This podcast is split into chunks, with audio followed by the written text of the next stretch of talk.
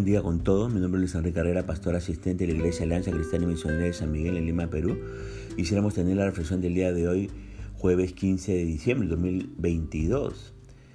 Eh, quisiéramos ver hoy el libro de Sofonías. Estamos comenzando un nuevo libro y vamos a estar viendo los capítulos 1 y capítulo 2. Hemos querido titular este devocional El fuego del celo de Dios. Fíjese que el nombre Sofonía significa al que Dios ha escondido o al que Dios ha protegido. Y Sofonías es contemporáneo de los profetas Jeremías, Jonás y Nahú. Eh, Sofonías fue el último profeta menor antes del cautiverio de Judá y vivió durante el reinado del rey Josías. Pero Solo una pequeña parte del pueblo fue alcanzada por las reformas religiosas del rey Josías porque el resto siguió en la idolatría, lamentablemente. El profeta Sofonías recibió la visión del día del Señor que traería juicios.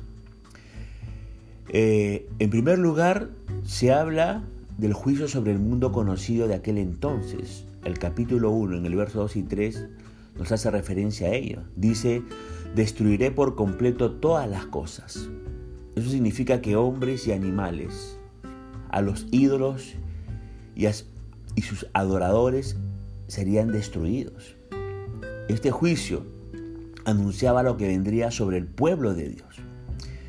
En segundo lugar, este, habría un juicio sobre Judá. Lea usted los versículos 4 al 13 del capítulo 1 de Sofonías.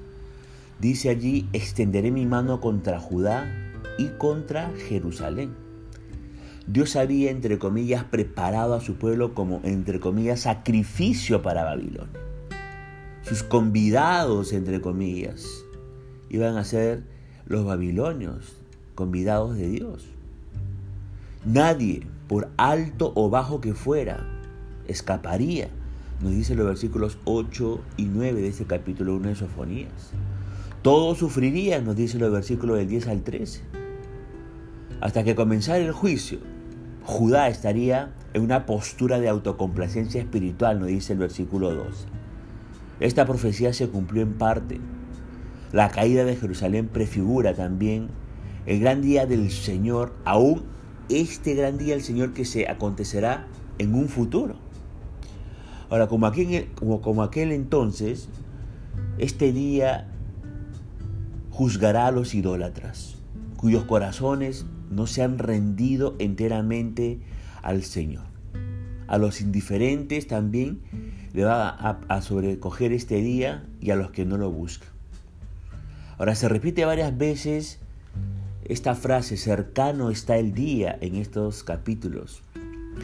Pero a pesar de que estaba la advertencia de que cercano estaba el día del Señor, el pueblo siguió sin prestar atención a las muchas advertencias de los profetas del Señor.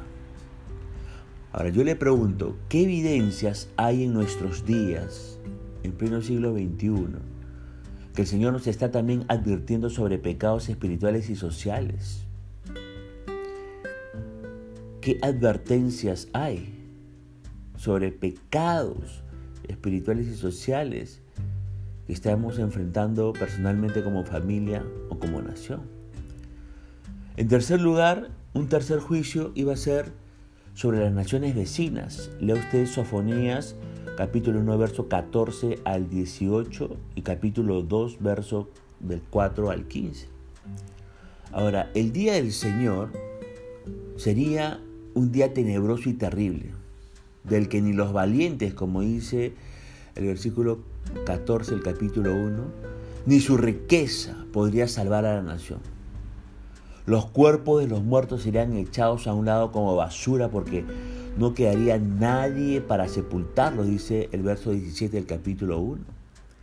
Dios hará oír su voz y destruirá las naciones impías y atribulará, atribulará a los hombres porque pecaron contra Jehová, dice el verso 17.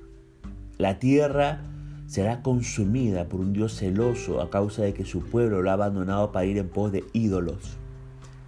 Nadie podrá librarse, pues toda la tierra será consumida con el fuego de su celo, dice el versículo 18 del capítulo 1. Ahora, fíjese que la idolatría es un pecado terrible. La idolatría ofende al Señor porque reemplaza al Dios supremo. El culto a los ídolos, usted sabe, ha sucedido a través de la historia. Sin embargo, un ídolo no necesariamente tiene que ser algo como una estatua de piedra. Puede ser cualquier cosa que tome el lugar de Dios. Por lo tanto, la idolatría es común incluso hoy en día. La gente, por ejemplo, confía en sí misma y ese es un acto de idolatría. La gente confía en el dinero o confía en el poder en vez de confiar en Dios y ese también es un acto de idolatría. Con el paso del tiempo, todos los ídolos, ¿sabe que Demuestran que no sirven para nada. Pero una cosa es cierta, Dios es el único que prevalece, el Dios de la Biblia es el único que prevalece. Por eso, busque a Dios por encima de todo, como dice Mateo 6:33, y no tenga otros dioses aparte de Él, como dice Éxodo 23. Ahora, aunque Dios iba a castigar a Judá como nación por su rebeldía, Él también ofrece liberación para aquellos que se arrepienten y se vuelven a Él, dice el capítulo 2, verso 1 al 3. Pero quedaba muy poco tiempo. Tendrían que arrepentirse antes que tenga efecto el decreto, entre comillas, ¿no? Y la única manera en que se pueda volver una nación a Dios es volver a sus ciudadanos uno por uno a Dios. Es que cada ciudadano de una nación se vuelva a Dios en arrepentimiento uno por uno. De esa manera una nación se puede volver a Dios. Ahora, los creyentes del siglo XXI no esperamos ese día llamado Día del Señor.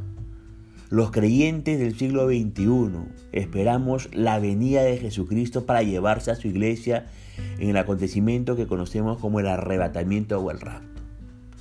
Por eso si usted no conoce a Cristo, Él invita a buscarlo hoy, antes de que venga ese día del Señor, día de juicio, de miedo, de pavor, de un día terrible.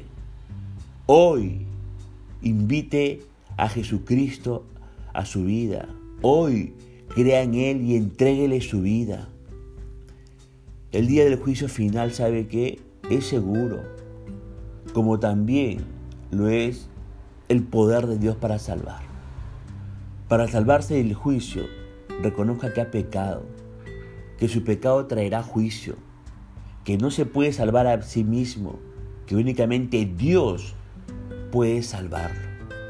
Recuerde, el fuego del cielo de Dios siempre se manifiesta contra el pecado.